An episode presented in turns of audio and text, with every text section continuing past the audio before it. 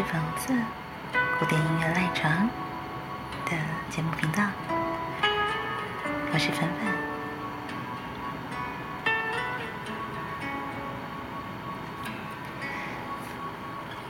其实不是粉红色这个 podcast 频道，事实上是我用来分享我的生活观点，那包含很多希望传达给各位的呃生活的感受。那在我的生活里头，事实上，古典音乐可以说是很重要的一个部分。对，不管晨起坐卧，或者是开心难过、压力大、很轻松，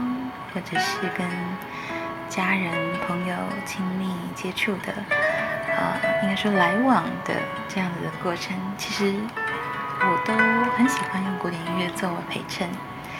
后在不同的环境里头，挑选不一样的音乐，不同的乐曲，然后不同的作曲家的作品。可是，呃，在我听许多年的古典音乐的这个路历程过来，常常有朋友会问我说：“哎，古典音乐好像听不懂哎。” 是的，像嗯，因为粉粉从小大概小学。呃，三五年级就有开始学习音乐，就学习乐器。对，那当然就相较于平平常或者是普通朋友们，就是没有学习乐器的人，可能多了一点点接触古典音乐的机会，所以也因为这样就培养出我的兴趣来了。那有关于古典音乐听不太懂这类型，就是历年来常常被问到的这些问题。呃，可以跟大家，比如说提一下分享啊，比如说他常常会呃收到朋友的问题是，嗯，古典音乐没有歌词哎，古典音乐没有歌词怎么会好听呢？那还有人会问我说，哎，粉粉，感觉听古典音乐的人啊，好像都比较有钱，嗯，然后也有人跟我说，哇，有时候看着那个。欧洲的那个电视或影剧啊，或者电影啊，就是他们会穿着很华丽的衣服到音乐厅里面，这样的行为感觉很高尚。然后也有些人问我说：“哎，是不是得要学一些乐器，你才能听懂古典音乐呢？”因为收到很多很多这样子的问题。那其实当我突然之间被问到这些问题的时候，至少我心里会觉得，哎，好像。真的有这么一回事哦，在我生活周遭的朋友们，好像也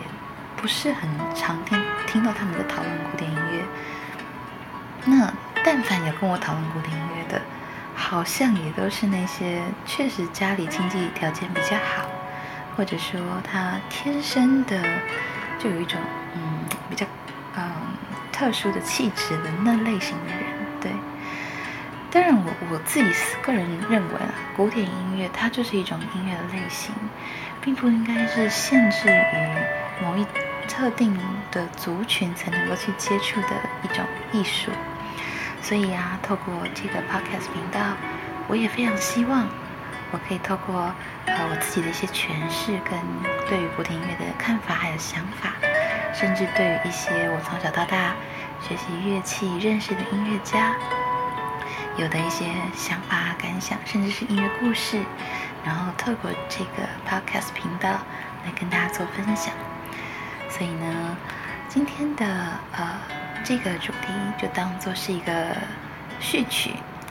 来跟大家说明一下。接下来是呃，其实不是粉红色这个频道里头可能会有原本的以温柔为名的生活这个单元。也同时会有古典音乐赖床的这个单元，那也都希望各位听众朋友们可以给我支持跟喜欢，并且给我一些评论跟呃建议，我都会很仔细的也很专注的去关心大家的指教。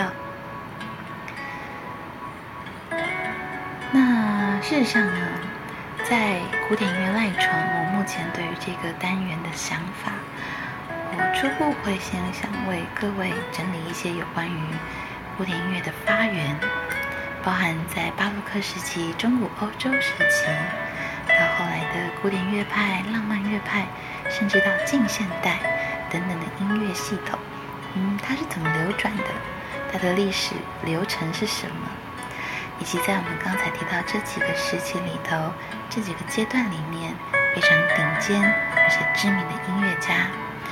当我们呢，事实上在我学习音乐、古典音乐的过程当中，我发现，当我们对于音乐家的生平故事有了一些些认识，然后对于音乐家本人的个性有了一些了解之后，真的会对于我们认识乐曲、赏析音乐。甚至是解读每一首、每一段非常特别的音乐乐曲当中，都会有所帮助。那它可以创造我们乐本身有更多之间的共鸣跟交流。所以我想，如果你是一个对于音乐非常有兴趣，不管是初学者，或者乐器初学者，或者是古典音乐刚刚入门的朋友，都可以透过。粉粉的这个呃古典音乐赖床的这个呃单元，来进一步认识，进一步帮助你了解古典音乐的呃一些小知识跟小常识，那再来就是有关于古典音乐的乐器乐曲的演奏。呃，相信大家在那个公式啊等等的频道，或者是 YouTube 上面会有看到，比如说新年交响乐团乐队的那个表演，就是你会看到一个指挥在一个庞大的编制的交响乐团前面做个演奏。古典音乐的曲式很多，